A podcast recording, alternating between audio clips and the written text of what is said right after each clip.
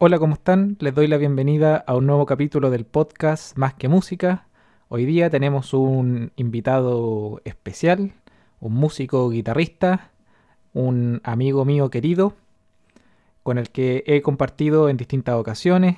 Somos, integramos el dúo Algo con Cuerda.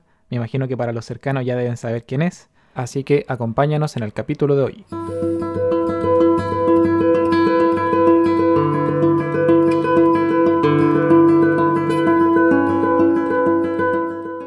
Voy a presentar a nuestro invitado, Reinaldo, Reinaldo Galás. ¿Cómo estás? Hola, Bastián. Muy bien. Muchas gracias por la invitación a, a tu podcast. Me parece una idea súper buena poder compartir y hablar sobre música. Maravilloso, un gusto tenerte acá. Hoy día vamos a estar conversando sobre distintos temas, vamos a conversar un poco de tu experiencia, para las personas que nos estén escuchando, que, para que sepan sobre ti. Vamos a conversar de distintos puntos, de educación, de cómo la música se refleja mm, en la sociedad y todo lo que esto conlleva. Así que bueno, para partir el capítulo de hoy, Reinaldo, me gustaría mm, que nos contaras un poquitito sobre, sobre ti, sobre tu formación musical. Bien. Eh, bueno, en verdad yo con la música comencé desde muy pequeño, como a los nueve años empecé a tocar guitarra, mi papá me regaló este instrumento y pude desarrollarme. A lo largo del tiempo he tomado clases de música popular y de música clásica. Eh, partí en la Academia Alhambra Músico, estudiando guitarra eléctrica. Y bueno, más adelante pasé a la guitarra clásica ya en el Liceo Experimental, pero la versión esta de extensión que tenía este colegio. Y después, paralelamente a eso, me metí al vespertino de la Universidad de Chile, en donde pude estudiar ahí un poquito más, de forma más seria, para prepararme para dar la prueba a la carrera de interpretación musical en la Universidad de Chile. Y ahí, ya a los años siguientes, pude hacer mi carrera de intérprete en guitarra clásica. Bueno, y paralelamente también hice mis estudios de pedagogía en artes musicales en la Universidad Mayor. Entonces eso también me dio ahí como un plus para poder desenvolverme en el ámbito musical.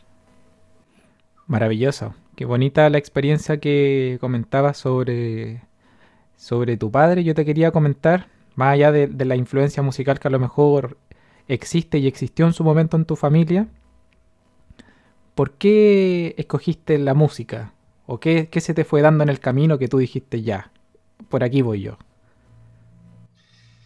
Bueno, sí, o sea, es difícil poder sacarlo de más allá de lo que fue mi familia, porque en verdad esa fue como la influencia directa que yo tuve.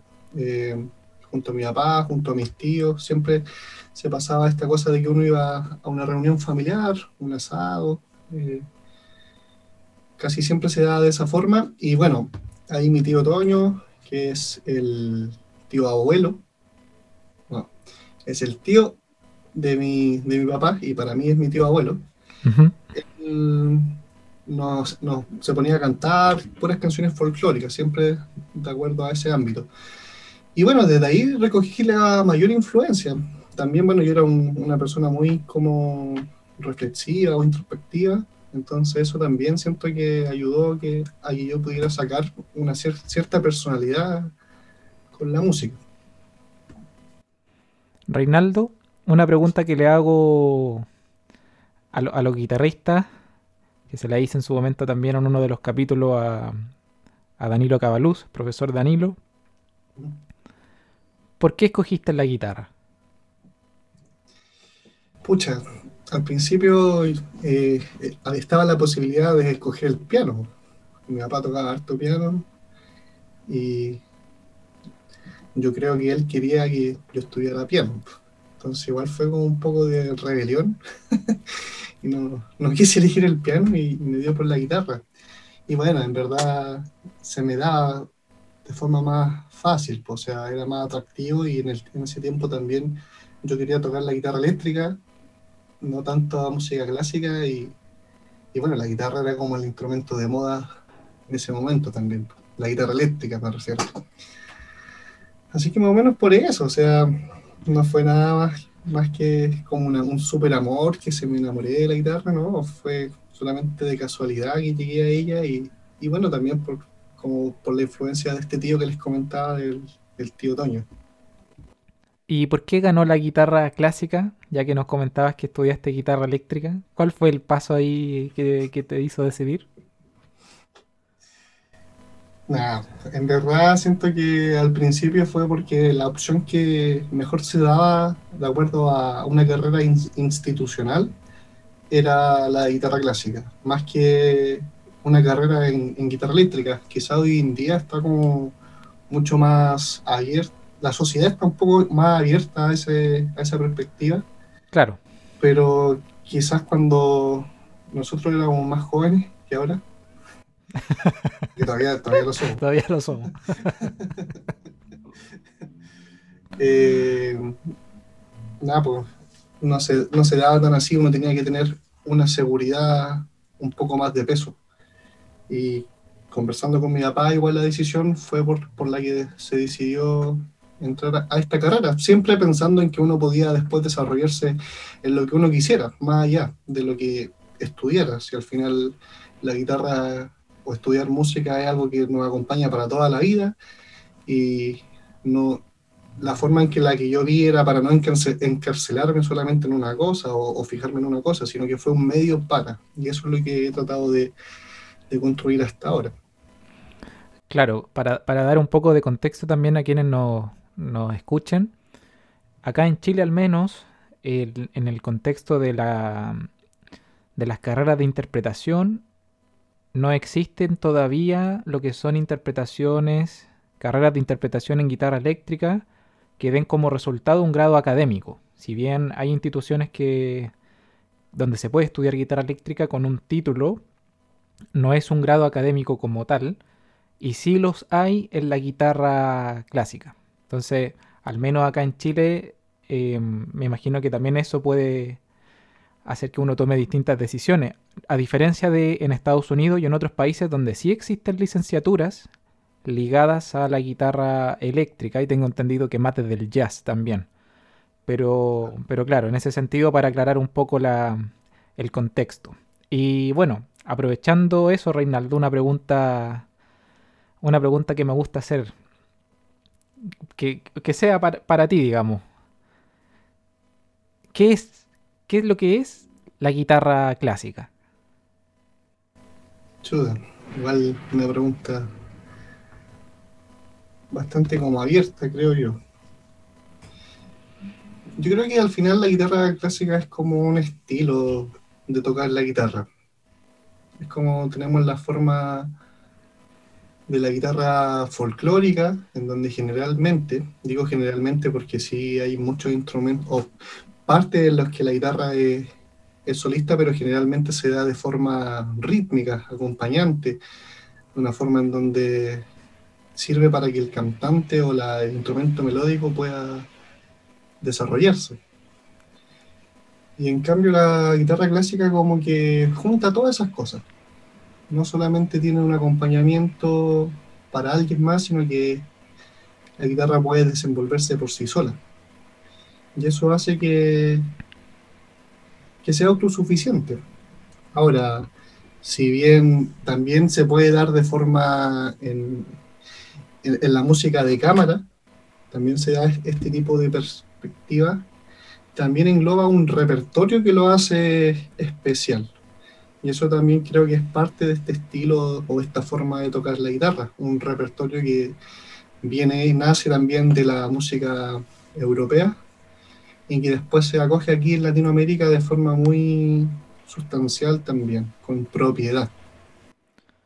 Claro, porque al final el concepto de guitarra clásica o de música clásica también se refiere a un tipo de, de periodo en la historia. Como que nace, nace desde ahí, pero, pero la guitarra clásica abarca un montón de repertorio y hoy en día está abarcando mucho más repertorio ya desde hace un tiempo que empezamos con todo el tema del repertorio folclórico, latinoamericano. Entonces, claro, más allá de abarcar un periodo en sí mismo, estamos abarcando un montón de, de situaciones y esto lo conversábamos con, con Danilo Cabaluz, para quienes no han escuchado el capítulo. Tenemos un capítulo donde conversamos específicamente este tema. Y él mencionaba que más que guitarra clásica hoy en día, que el concepto está cambiando, por supuesto que desde una perspectiva personal, a lo que es la guitarra solista. ¿Qué piensas tú, Reinaldo? Pucha, en verdad yo tengo un pensamiento en donde se me hace que quizás los nombres de repente eh, pueden embarcar distintas situaciones y no sé, me acuerdo de lo que me explicaba el profesor Jorge Martínez sobre las divisiones sintácticas en los análisis.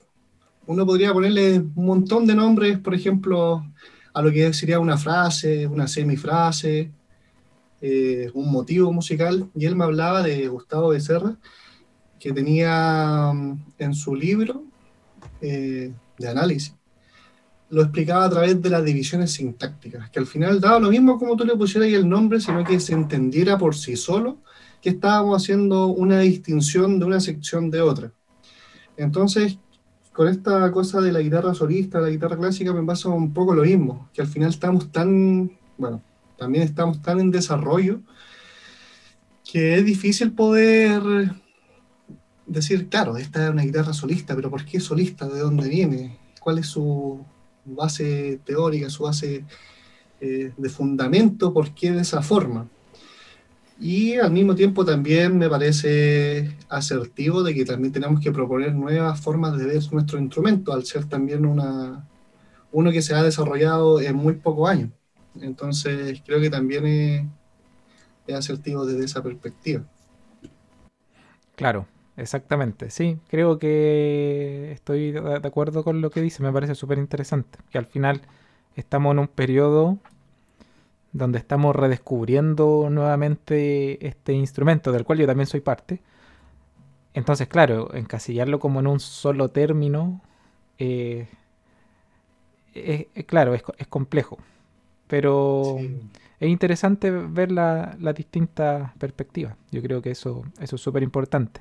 Reinaldo, para que vayamos dirigiendo la conversación hacia tu experiencia como educador, porque nos mencionaste que estudiaste en la Universidad Mayor, Pedagogía, y yo sé que también te dedicas eh, dentro de tu trabajo, ¿cierto? A hacer clases. Si es que nos puedes comentar más o menos cuáles son tus experiencias actuales de donde tú estás ejerciendo como educador o como, guía en el caso de la música. Sí, claro.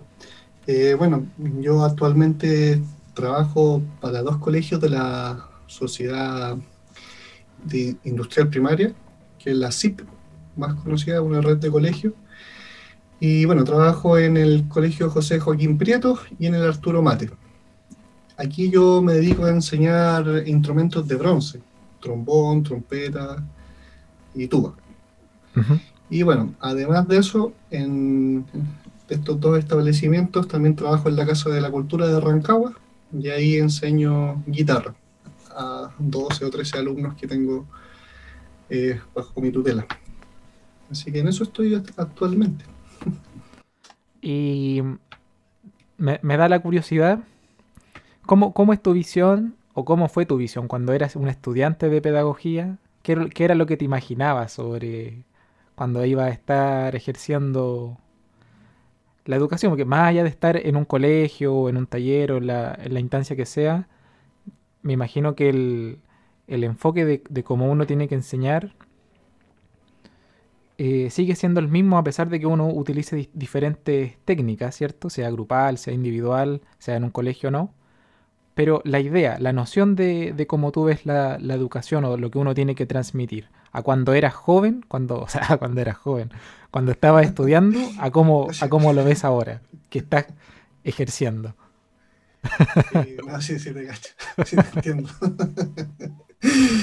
Eh, nada, cuando era joven yo no, no pensaba en que me iba a dedicar a la educación, en verdad todos fueron como planes que fui construyendo a lo largo del camino. para subsistir de alguna forma en esta sociedad. En Chile igual es muy difícil eh, dedicarse a la música, o al menos esa era mi perspectiva desde cuando era niño, y quise siempre como estar lo más seguro posible desde el ámbito de lo que a mí me interesaba hacer y desde el ámbito económico también. Entonces al principio la pedagogía era una opción solamente económica, siempre la pensaba de la forma en que yo me iba a poder sustentar, sustentar, sustentar. sustentar de alguna u otra forma. Y bueno, después con el tiempo, cuando ya empecé a estudiarla, tercero, cuarto año, me empezó a hacer como un clic también en la cabeza, o sea, de, de lo lindo que es poder también transmitir de alguna u otra forma ese cariño que uno tiene por la música. Esa disciplina también eh, de generar hábitos, de generar una rutina de estudio, no solamente desde la música, sino desde lo que uno quiera hacer. Y, y bueno, en la carrera también yo pensaba, tuve mi práctica con, generalmente me tocaban septos, séptimo, octavo, los cursos que me tocaban en las prácticas y y para todos los profes ellos deben saber que, que, esos cursos son los más terribles en verdad, de repente son muy desordenados y, y para un puro profe dominar un curso de 30, 40 alumnos es un gran desafío, es una gran pega que yo creo que hasta hoy en día no se, no se llega a comprender el sacrificio que, que hacen los profesores en ese sentido. El dominio de grupo igual es una habilidad que se trabaja con el tiempo, pero además tienen que existir las condiciones óptimas para que eso ocurra efectivamente. Es como que al final estuviéramos pidiendo mucha magia al, al educador, pero como sociedad y como, como gobierno tampoco se le da una importancia a ese tema, a que se desarrollen mejor las cosas. Entonces, bueno, en, en ese momento yo pensaba que no me quería dedicar a la educación para hacer clases a, grupos muy grandes y también dije, bueno, se me dio la oportunidad junto con la práctica de empezar a hacer talleres. Y en estos talleres empecé a hallar como mi nicho, pues, en donde decir, bueno, yo aquí es lo, es lo que me dedico, a estudiar un instrumento y también a cómo enseñar eh, a tocar un instrumento. Y creo que ahí es donde me gustó. También bueno, sobre todo porque comencé con, siempre he trabajado como con niños chicos, he tenido experiencias con, con adultos, pero siempre con, con, niños desde los 6 hasta los 12, 15 años de edad. Bueno, eh, lo que nos cuenta Reinaldo es súper interesante porque en el caso del mundo de la guitarra y de la música, hemos podido apreciar que grandes profesores, grandes maestros del, mundo de la guitarra o de otros instrumentos, a pesar de llevar una carrera artística, me da la impresión que la mayoría del, del sustento es a través de la educación, haciendo clases. Porque son profesores que trabajan en una institución, en una universidad determinada, y eso me imagino que sustenta mucho gran parte de eso. Y paralelamente, así como, como tú también, ¿cierto? Van haciendo una, carrera artística. Entonces, a la hora de, enfrentarse al mundo de la educación, creo yo que para los que nos dedicamos a la música es un, es un tema importante. Desde ahí entra una buena fuente de ingresos. Y bueno, en el caso tuyo que has tenido esta experiencia, mucho mejor aún, que pudiste estudiar de manera formal, tienes distintas mecánicas para llevar esto a cabo. Entonces, en ese caso, maravilloso. Y bueno, te quería preguntar si es que hay alguna experiencia que hayas tenido como estudiante que te haya marcado así dentro del mundo de la educación, que hayas dicho, hoy mira qué importante esto, algún, alguna frase, algún momento importante para ti que recuerdes. Bueno, en verdad, siempre como yo creo que mi forma de hacer clases siempre va ligada a las personas a las que yo observé cómo me hacían las clases y de la forma en que yo creía que era como la más óptima o, más me hacía sentido. Y uno de, esos, es, una de esas personas es el profesor que yo tenía, el profesor de música que yo tenía en, en, la básica. nosotros éramos como el, el curso más desordenado y nos tocó cambio de profesor jefe. Y justo este, este profe llegó a, asumir como ese rol. Y de pasar de ser un curso tan desordenado, pasamos a ser, gracias a él, a su disciplina, a su forma de, de contagiar el ánimo, la motivación sobre todo, y eh, pudimos salir como de ese, de ese nombre del, curso más desordenado. O sea, uno, igual los profes dicen, claro, cuando llega a la sala no quieren ni verte, pues ni siquiera quieren que llegue la hora de estar contigo y de pasar eso hasta que los profes nos quisieran y nos quieran crecer de forma saludable gracias a la mentalidad de esta persona, que es Alex Zúñiga, eh, me inspiró también a cómo, a cómo desarrollar una personalidad agradable, sobre todo para los, para, para los niños. Entonces, desde esta, de esa perspectiva es algo que me, me, motivó lo bastante hasta hoy en día. O sea, no, yo creo que todos tenemos una personalidad bastante eh, particular para poder desenvolverse en las clases. No creo que hayan seres iguales, pero sí sirve de ejemplo, de guía. Y bueno, otra de las de la experiencias eh, en cuanto a cómo comprender la música o como hacer partícipe al alumno o al estudiante, eh, la forma que también vi después en la universidad con el profesor Orlandini, en donde él siempre te incitaba como a, a pensar sobre la música, a pensar sobre la interpretación, a pensar sobre las frases o el por qué el compositor quiso hacer esto o esto otro. Y claro, pues uno llegaba a la clase y, y uno se sentía preparado porque técnicamente decía, ya, voy bien, pues. Pero pero de, repente nos faltaba la pregunta, ¿y esta corchea? ¿Qué significa esta corchea? ¿Con qué la unimos? ¿Para dónde va? ¿O, esta expresión en, la música? ¿Cómo se llamaba? Entonces al final uno podía ir muy preparado técnicamente, lo que estudié la semana, pero él siempre te hacía pensar algo más allá de lo que tú todavía no tenías comprensión.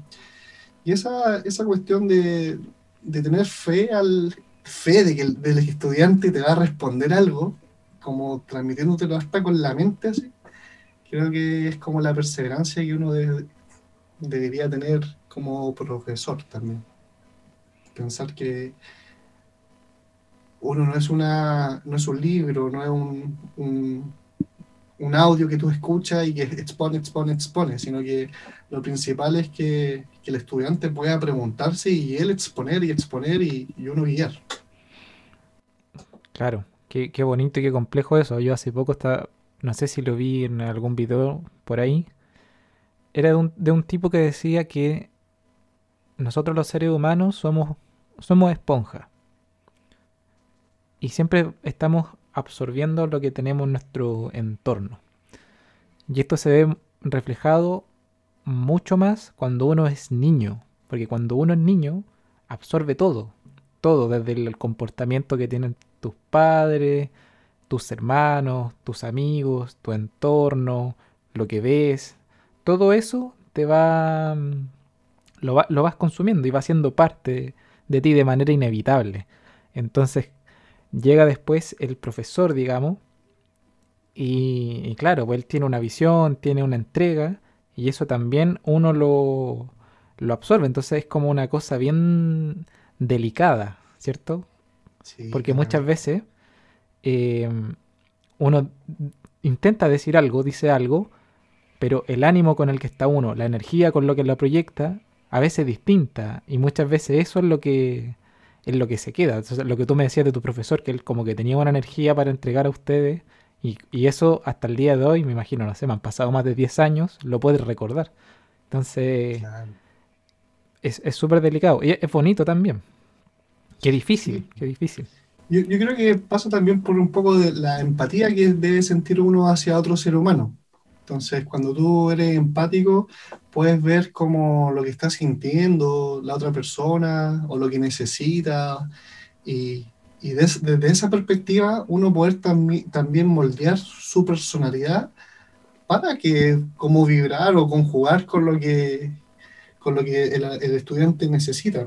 Eh, me acuerdo muchas veces que como el enfoque de muchas escuelas de la pedagogía era que al final los alumnos se adecuaran al profesor, al estilo del profesor. Y hoy en día yo creo que es un poco más, eh, no sé si al revés o mixta, en donde el profesor también por su capacidad o por su experiencia o madurez, eh, debe encargarse también de, de, ponerse en esa situación del niño. O sea, no es una clase para un adulto, no es de tú a tú. Pues, entonces, al final uno tiene que bajar de cierta forma a esa perspectiva. Y eso es lo que hacía el profesor Alex, él, él bajaba siempre a, a nuestra perspectiva, pero cuando tenía que decir las cosas como eran, las decía abiertamente. Entonces, también era como un arma de doble filo, o sea, claro. Exactamente. Reinaldo, tú que tienes tu alumno en este caso de, de guitarra, de bronces también, ¿cuáles son los resultados que tú esperas o las aptitudes que, que te gustaría que tuvieran con, con, el trabajo que, que hacen? Y igual eso yo creo que también tiene que ver mucho con los lugares donde uno trabaja. Eh, como que los lugares también te llevan a, estar en cierta sintonía con un propósito, una visión y una misión que tenga el proyecto donde tú trabajas, el colegio. Claro. Anda a saber. Entonces, desde esa perspectiva, en los colegios de la CIP, donde enseño bronce, siempre eh, se ha enfocado en una forma de poder ayudar desde una perspectiva social. Más allá de que yo enseñe música, siento que les damos una oportunidad a los niños para poder realizar otras actividades que quizás con sus propios medios no podrían realizarlas. Y el colegio les da esta, esta facultad para que ellos puedan estudiar el instrumento, les prestan instrumentos para que se los lleven a las casas, las clases son totalmente gratis. Bueno, igual tiene una subvención mixta. Eh, no solamente es, privado, sino que hay una subvención específicamente para este tipo de proyectos. Entonces, claro, uno esperaría siempre, yo creo que eh, de que los chicos estudien lo que más puedan, que tengan cierta rutina, ciertos hábitos que siempre se van construyendo de la mano con los apoderados. Pienso que la, esa misión igual es bastante importante para que surja algo, el apoyo de ellos. Pero en, este, en, estos lugares al menos siento que mi misión es un poco más a nivel social, en darles una oportunidad, más allá de la música. Claro. Y bueno, en la Casa de la Cultura de Rancagua, si bien todo es social en verdad, pero eh, acá me trato de concentrar un poco más en los resultados que yo quiero que tengan ellos en el instrumento, más específico. O sea, hablando de técnicamente, de sonido, de comprensión musical, con la comprensión de las, divisiones, las distintas divisiones sintácticas, eh, las tonalidades. Es un poco más ya centrado en lo que sería la música. Entonces, esas son como las dos diferencias, siendo que, claro, en ambos me dedico a eso, pero siempre la institución de marca hasta donde uno puede llegar. Claro, para bien o para mal, digamos. Exacto. Sí, generalmente a, veces, yo quisiera que fuera más para bien, pues. Igual uno, no sé, yo considero que para todo lo que uno tiene que, a lo que uno se desarrolla, desarrolla debe tener cierta ambición y desde esa ambición que no es negativa, sino que por querer hacer algo positivo para la sociedad, debería siempre prestarse apoyo para, para seguir realizando cosas de ese estilo con esa energía. Reinaldo, y ahora en el contexto pandemia, ¿has visto alguna diferencia en cuanto a, a los chiquillos, a tus alumnos, en cómo se dan las clases? Porque ha cambiado, digamos, un montón de cosas. Entonces, en cuanto a la educación presencial, a lo que estamos viendo ahora, ¿cuáles son como tus impresiones de lo que, de lo que está pasando con ello? Me refiero, con el resultado, qué sé yo. Sí, pues, o sea, igual de partida decir que estamos todos chatos nomás. O sea, es una realidad claro. que uno, uno no puede evadir. Y los alumnos también. Y justamente hoy día conversaba un poco con mi familia eh, sobre ese aspecto, pensaba y decía, ¿por qué el ministro de Educación quiere que vuelvan todas clases? Full, full clases siempre. Nunca se rinde para que esto ocurra. Y decía, dentro de mí, bueno, pensaba y decía, ¿por qué quizás las clases no, no funcionan del todo bien hoy en día en la, de esta forma, online? Y es porque tampoco el gobierno se está preocupando de capacitarnos a todos como profesores para poder entregar una clase que no sea solamente expositiva, en donde podáis hacer eh, uso de la tecnología a tu favor. No digo que deben existir muchos profes que sí lo hacen, de, verdad no hablo totalmente de la ignorancia, pero, pero sí desde una perspectiva, eh, desde la experiencia quizás, de lo que me ha tocado vivir con otros colegas. Y, claro, pues cuando uno está de forma presente, hay mucha más interacción con cada uno de los niños. Se siente eso, o sea, la forma en que ellos te miran o lo tú, tú miras a ellos es muy distinta acá.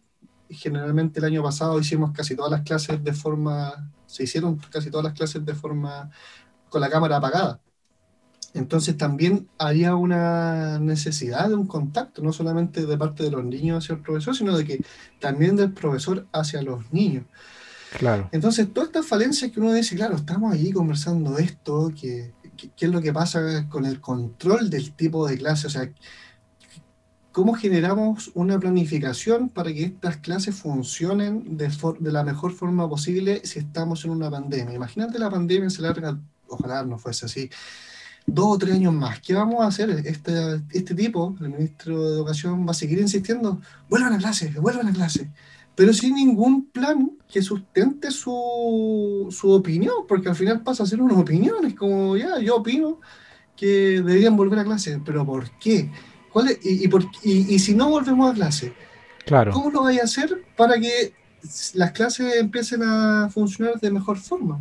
para que los niños tengan una interacción, cuáles son las tecnologías hoy en día para que los niños participen de las clases, se sientan activos dentro de y no que el profesor esté diciéndole una clase positiva, que decir, bueno, te quedáis, no sé, pues, generalmente, ¿qué es, lo, que haría uno? Ni siquiera te levantáis, pues si tenéis clase a las 8 de la mañana y la persona que está al otro lado del computador va a hablar, va a hablar, va a hablar, va a hablar, te quedáis acostado y esperando que el profesor termine de hablar. Pues. Entonces, falta esa interacción, creo yo. A pesar de eso, esa es como la perspectiva más social. Creo que de la forma individual, eh, lo que me ha tocado experimentar con los chiquillos, igual ha sido de eh, forma positiva. Quizás también tiene que ver porque mi clase es práctica, en donde ellos hacen. Claro. Entonces, por eso me da para reflexionar lo anterior también y en donde ellos hacen, y yo estoy todo el rato también con la cámara prendida y encima de ellos, guiándolos, eh, los resultados que, eh, de la atención que ellos me ponen es mucho mayor. No sé por qué, no, no, no, no tengo claro más o menos cuáles son las cosas que pasan por eso, pero es mucho mayor y también creo que al estar ellos en sus casas sienten un estado de confort y como resguardándose con un computador o de una pantalla, Claro. Eh, no se siente tan expuesto a, a lo mejor hasta a mi persona o, al ambiente que se pueda generar en, en, la clase. Como decía antes, también tiene que ver mucho como la, la, cercanía o la confianza que uno puede generar en la otra persona para que se produzca el aprendizaje. Entonces, con, de esta forma creo que que ellos tengan sus casas también les trae más seguridad para poder aprender y, y para poder desarrollarse de mejor forma. Hay otros elementos que, por ejemplo, el tema del sonido, el tema de las posiciones, de la técnica, cuesta un poco más trabajarla porque generalmente al ser niños más chicos les cuesta como mover la cámara o situarse bien para que uno los vea bien. Y ya después igual empieza a ser un poco tedioso.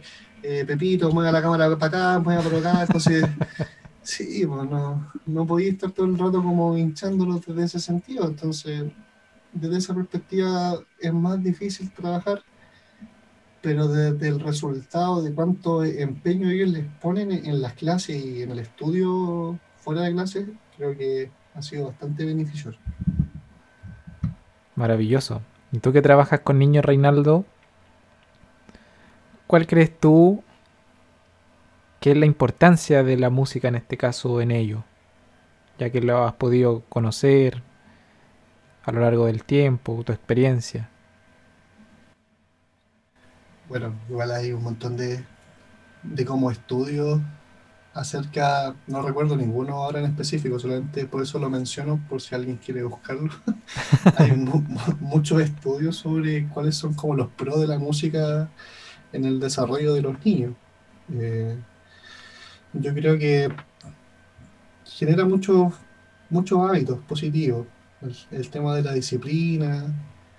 También creo que ellos empiezan a estar un poco más abiertos a la, a las distintas opiniones o a las distintas cosas que van sucediendo en la realidad. Eh, se dan el gusto de poder a lo mejor sentir de forma más abierta. Y eso también es, positivo. Venimos de una cultura en donde nuestro, nuestras emociones están muy reprimidas. Claro. Entonces creo que la música ayuda mucho a que ellos puedan liberar esas emociones o esas energías que, ellos pueden tener. Y más allá de eso, creo que es como también un buen pasatiempo. Me llama la atención que muchos padres también como que toman esta opción y la valoran mucho, como que sienten que es realmente algo importante. Ahora, siempre se da la casualidad y he visto como que los niños tienen que se les da bien la música, se les da bien la matemática, se les da bien el inglés y en general como que tienen como un como un buen desempeño en esta área. Y si no como que tratan de buscarlo. Cuando ya agarran como el la rutina pueden hacerlo bastante semejante. Qué bonito como brindarle una nueva una nueva experiencia a los niños en este caso con la música. Sí totalmente maravillados y de repente ellos también, pues cuando pueden tomar dominio del instrumento, de decir, bueno, ya no solamente me quedo en lo de la clase, sino que también voy sacando otras cosas que a ellos les interesa. Eso también creo que, que es un plus.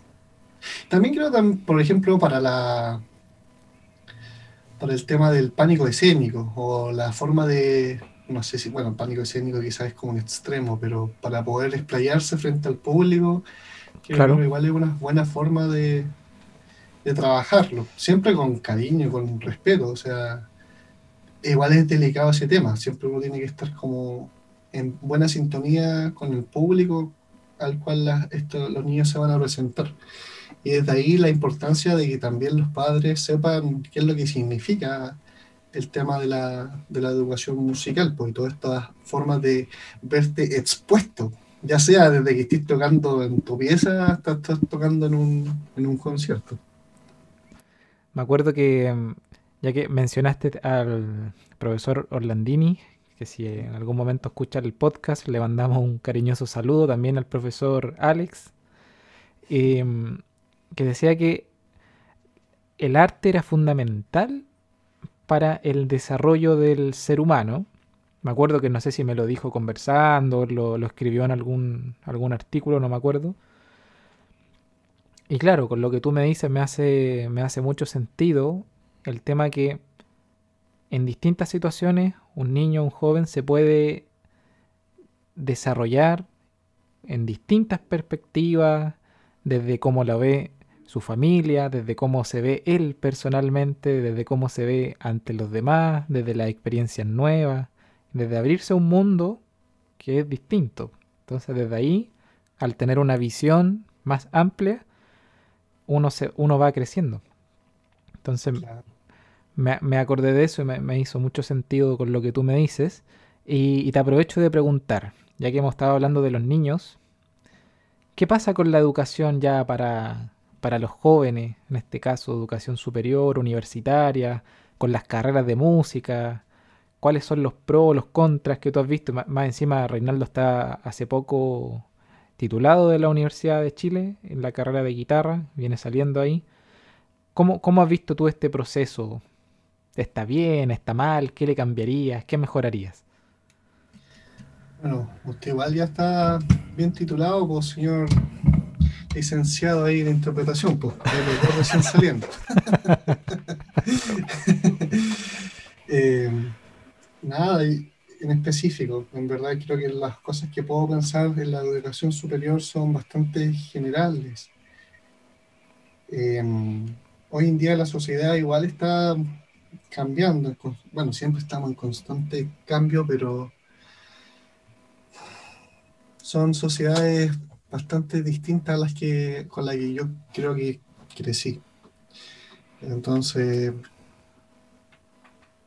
por un lado, pienso que uno siempre tiene que tener como responsabilidad frente a lo que uno quiere hacer en su vida, más allá de la institución donde uno estudie, eh, siempre van a haber problemas, siempre van a haber cosas que resolver, pero me tomo de lo que decía adelante, o sea, la ambición que uno debe tener, eh, o la energía, la motivación, que esté significante para tu vida, yo creo que esa tiene que ser eh, la primera forma de pensamiento ante todo.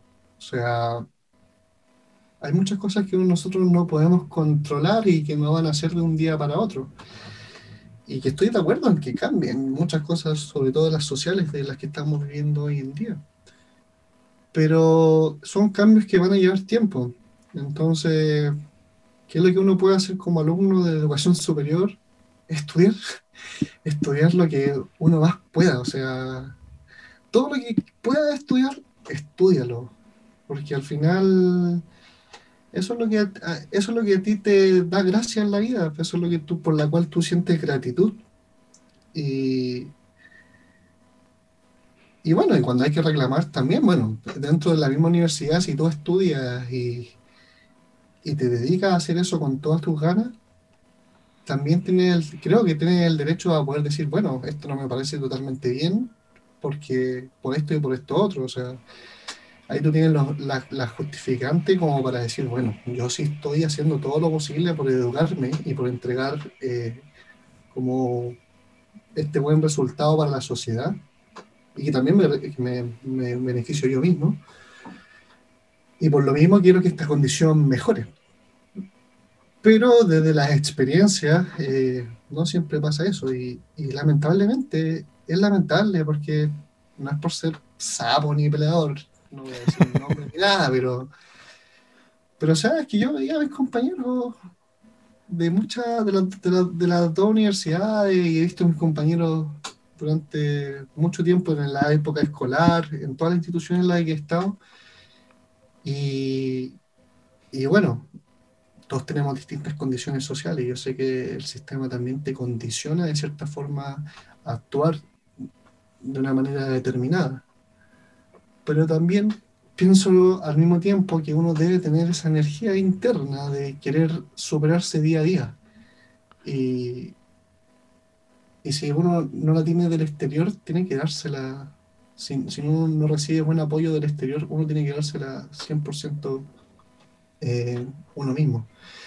Entonces eso me pasaba, que al final veía mucho porcentaje como de mi alrededor que no le interesaba realmente, que no le interesaba realmente dedicarse a la música, tal, tantos como, como a lo mejor otras personas. Siempre me sentí afortunado de poder estar estudiando lo que estudié y, creo que eso es lo que quizás también me ayuda a seguir día a día, a dedicarme a esto.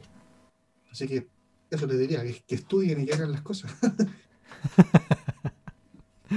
Excelente, bueno, está súper súper interesante el tema sobre la educación. Yo creo que es un tema complejo, es un tema complejo que involucra muchos factores, como ha dicho Reinaldo, que van desde la sociedad, que van desde las políticas también que se ejercen. Estamos dentro del contexto, Latinoamérica, en este caso Chile, con un montón de cambios que se van a venir. Entonces, eso, digamos, influye mucho en las familias a la hora de tomar decisiones de dedicarse al arte en los niños y en los jóvenes. Así que agradezco a Reinaldo, pero todavía no nos vamos a despedir, porque me gustaría que conversáramos un poquitito más sobre su carrera como guitarrista. Reinaldo, ¿cuál es la visión que debería tener un joven guitarrista? Pensando en lo que se viene, desde tu perspectiva, desde lo que llevas ahora, desde tu experiencia. onda tú decís, como qué es lo que se viene después de terminar la carrera, o qué es lo que se viene ahora como sociedad. Como sociedad más que nada, ¿sí? Que, me imagino que a lo mejor, por supuesto que tú también eres parte de eso, pero para aquel joven que está como recién empezando su estudio ahí, que tiene como alguna visión que a lo mejor es distinta a la nuestra, en el punto en el que estamos hoy en día.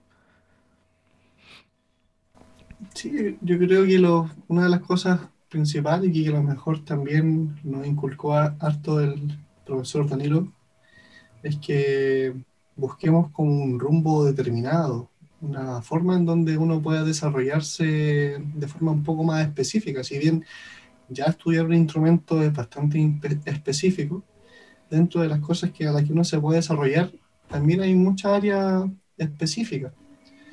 Entonces, como ir cultivando un poco ese, ese camino, a pesar de que en la universidad hay un programa de guitarra eh, tan variado, en época, en estilo, que creo que también cada uno de ellos aporta sustancialmente a la interpretación, uno también debería estar construyendo como esa línea y ese pensamiento. Es difícil a veces darse cuenta cuando uno está en la universidad, como decir, ya, tengo que ir creando esto porque después voy a salir y, y a lo mejor no voy a estar tocando renacimiento, barroco, clásico romántico, siglo XX toda mi vida y voy a querer enfocarme solamente en algo. Claro, exactamente.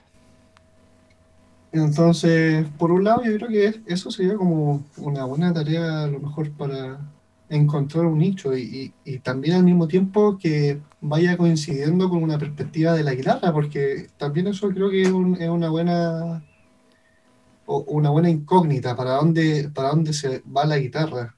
Y, y desde esa perspectiva a lo mejor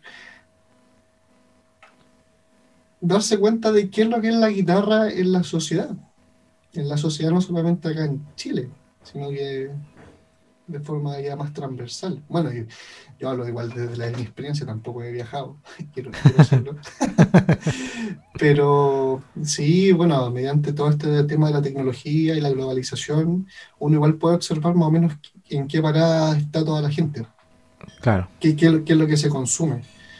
Y igual me lo cuestiono, en verdad. Me cuestiono si es que realmente ese es el camino adecuado, el, el que ve uno en la pantalla, en YouTube, de esta de dónde va a ir a parar la guitarra. Yo ahora hace poco estoy leyendo un libro de América Latina de Isabel Aretz que habla mucho de eso, pues, de encontrar una identidad desde lo latinoamericano.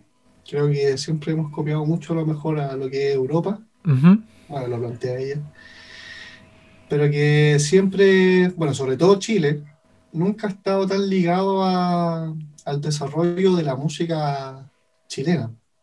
Y también creo que a lo mejor puede ser una de las corrientes de las que uno puede aferrarse, decir, bueno, vamos construyendo nuestro espacio, nuestra propia música y, desde este ámbito poder eh, salir hacia adelante.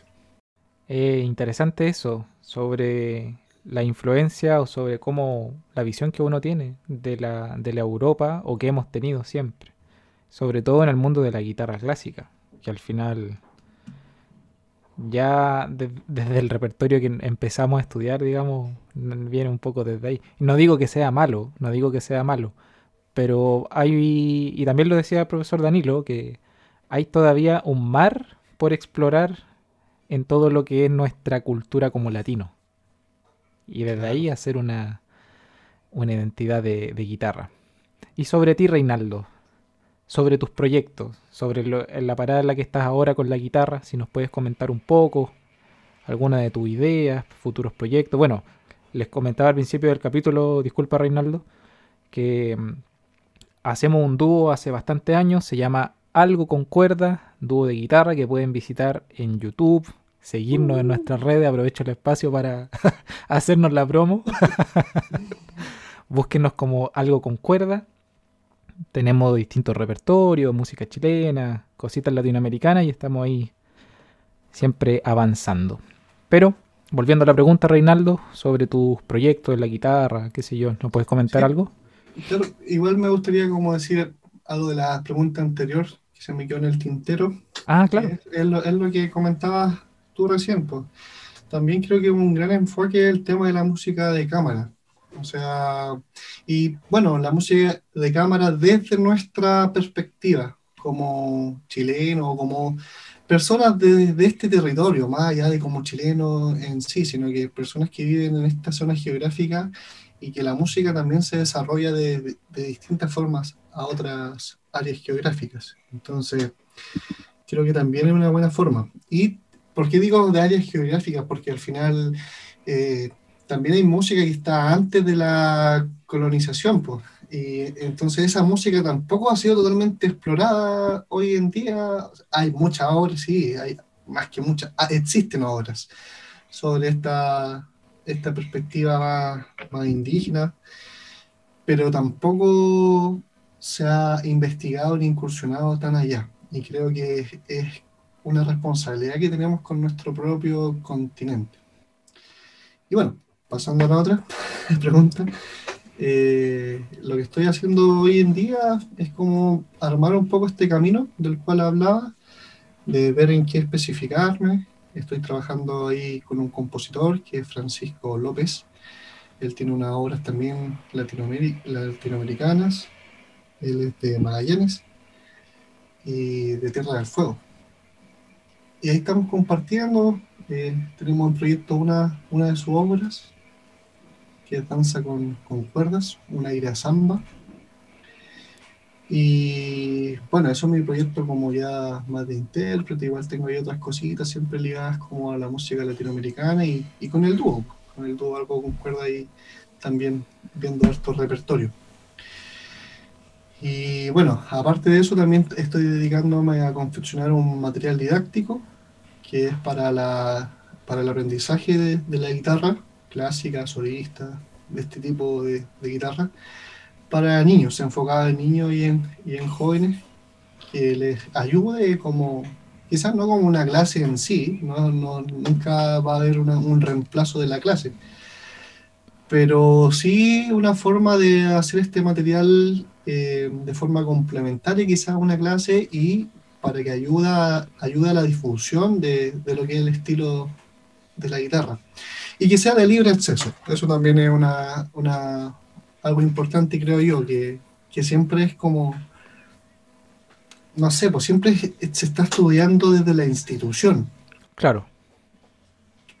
Creo yo que a lo mejor podemos expandir eso con las tecnologías de hoy en día y cómo se han expandido, expandido muchas otras áreas del saber, creo que es importante que a lo mejor podamos desarrollarnos desde esa perspectiva en la guitarra.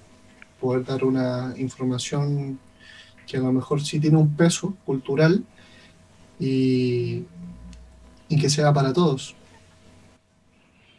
Maravilloso, qué bonito, bonito proyecto. Bueno, Reinaldo, eh, para que la gente pueda encontrar tu trabajo y seguirte, yo voy a dejar en, la descripción de este capítulo tus redes, tu canal de YouTube para que te encuentren. Me imagino que como Reinaldo Galás. En, tus redes sociales también para que puedan seguir tu trabajo. Me imagino que a lo mejor este material gratuito también va a estar disponible y va a estar, eh, por supuesto, cuando sea pertinente en la descripción de este capítulo para que puedan ir a ver el trabajo de Reinaldo. Y para ir eh, finalizando, tenemos unas preguntitas que nos llegaron para ti. Vamos a partir por Sadboy, que dice, ¿qué te motiva a seguir tocando, a aprender, a evolucionar o es solo compromiso? Yo creo que igual es... Si uno no tiene compromiso, es difícil motivarse. Entonces yo creo que uno debe tener un compromiso y el compromiso va con uno mismo. Cuando uno ya tiene ese compromiso listo, creo que voy a decir algo así como súper de la experiencia como de niño, o sea, el hecho de que uno se siente con el instrumento o con cualquier cosa que emite un sonido y poder hacerlo sonar, poder hacer dirigir o controlar esa, ese instrumento eh, creo que ya es una motivación de, por sí. O sea, solamente que eso ocurra ya es una, una motivación. Y al final también hay otra cosa que, que el, seguir tocando y, y, poder hacer esto también te permite seguir expresándote de cierta forma. Y creo que eso es lo que a mí me, me mantiene activo en esto. Las ganas de querer expresarme, tener un pensamiento crítico y artístico para mí y para la gente que me, rodea. Importante el tema de la disciplina, que hablábamos antes de empezar el, capítulo con Reinaldo sobre, que, bueno, por, mucho que más que uno sea mm, profesional o esté en una parada, digamos, un poco más avanzada, por decirlo de alguna manera, eh, aunque, aunque, yo aunque uno no se sienta así por todo el, universo de conocimiento que hay, eh, es difícil, es difícil eh, tener esa... Mm, no es que un día me levante con la motivación para seguir, que sí, sí ocurre, pero es importante la disciplina, lo que uno te mantiene ahí cada día para poder hacer lo que decías tú, de poder expresarse, trabajar para eso. Sí, ¿no? Y como también comentabas tú, eh, o sea, es importante saber que no siempre uno tiene motivación, uno no siempre tiene ganas, pues.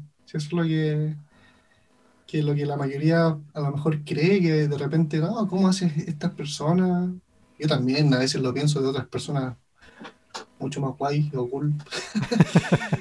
y digo, oye, ¿cómo estos locos están todo el rato ahí arriba y dándole y dándole?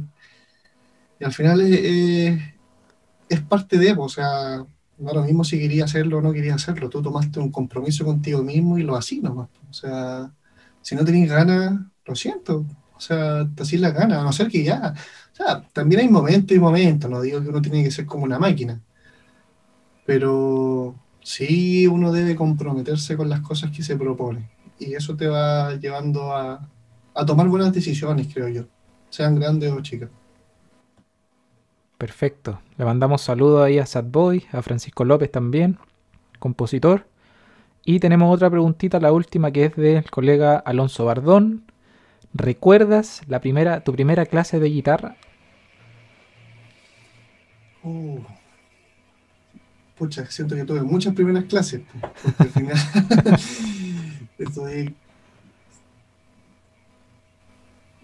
No, me acuerdo que quizás la de guitarra eléctrica, más, más en la que viví. Que el profe me pasaba el tiro así como cuartina y galopa, yo no tenía idea de lo que eran las corcheas. O también me acuerdo de, de las canciones folclóricas que aprendía.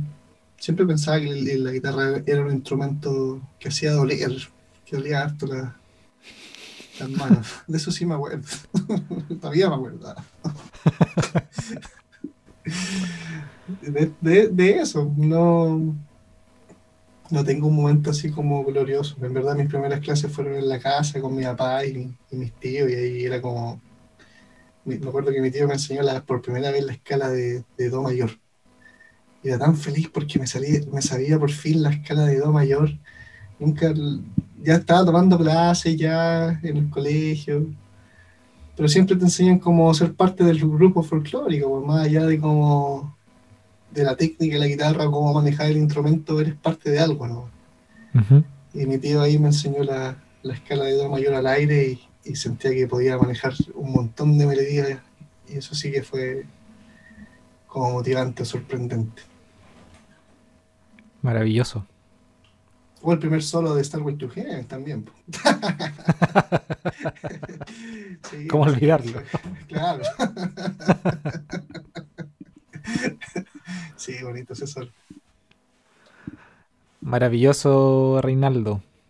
Bueno, ha sido una conversación súper interesante acá con mi amigo Reinaldo. Le doy las gracias por estar aquí, por su tiempo, por haber compartido en este espacio. Pueden encontrar a, Reinaldo en sus redes, él, las va a mencionar. ¿Cómo te encuentran, Reinaldo? Bueno, en verdad el nombre es Reinaldo Galás Jiménez, porque mi papá y mi tata se llaman de la misma forma, entonces pueden encontrarlo ahí también si quieren. Reinaldo III. claro, el raicito. Eh, bueno, estoy en YouTube, en Facebook y en Instagram. En YouTube también aparezco como Reitoso, que es como un nombre artificial que me puse cuando era más niño y no podido sacar ese URL y parece que entonces todavía está como Reitoso, por si acaso. Eh, y eso, en esa red. Bueno, algo concuerda en TikTok también, ahí estamos. Perfecto, bueno, yo voy a dejar todos los enlaces también de algo con cuerda y los tuyos para que ahí los puedan visitar. Y para despedirnos, junto con agradecerte nuevamente, Reinaldo nos va a dejar con un poquitito de, de música, de su interpretación. ¿Con qué nos vamos a ir, Reinaldo? Bueno, de Gentil Montaña, de la suite número 4, la suite colombiana, eh, El Porro. Perfecto. Escuchamos el porro entonces. Un abrazo. Muchas gracias a los auditores, a las auditoras y a nuestro invitado Reinaldo Galás. Un abrazo. Nos despedimos. Abrazo, Bastián. Que esté muy bien. Muchas gracias.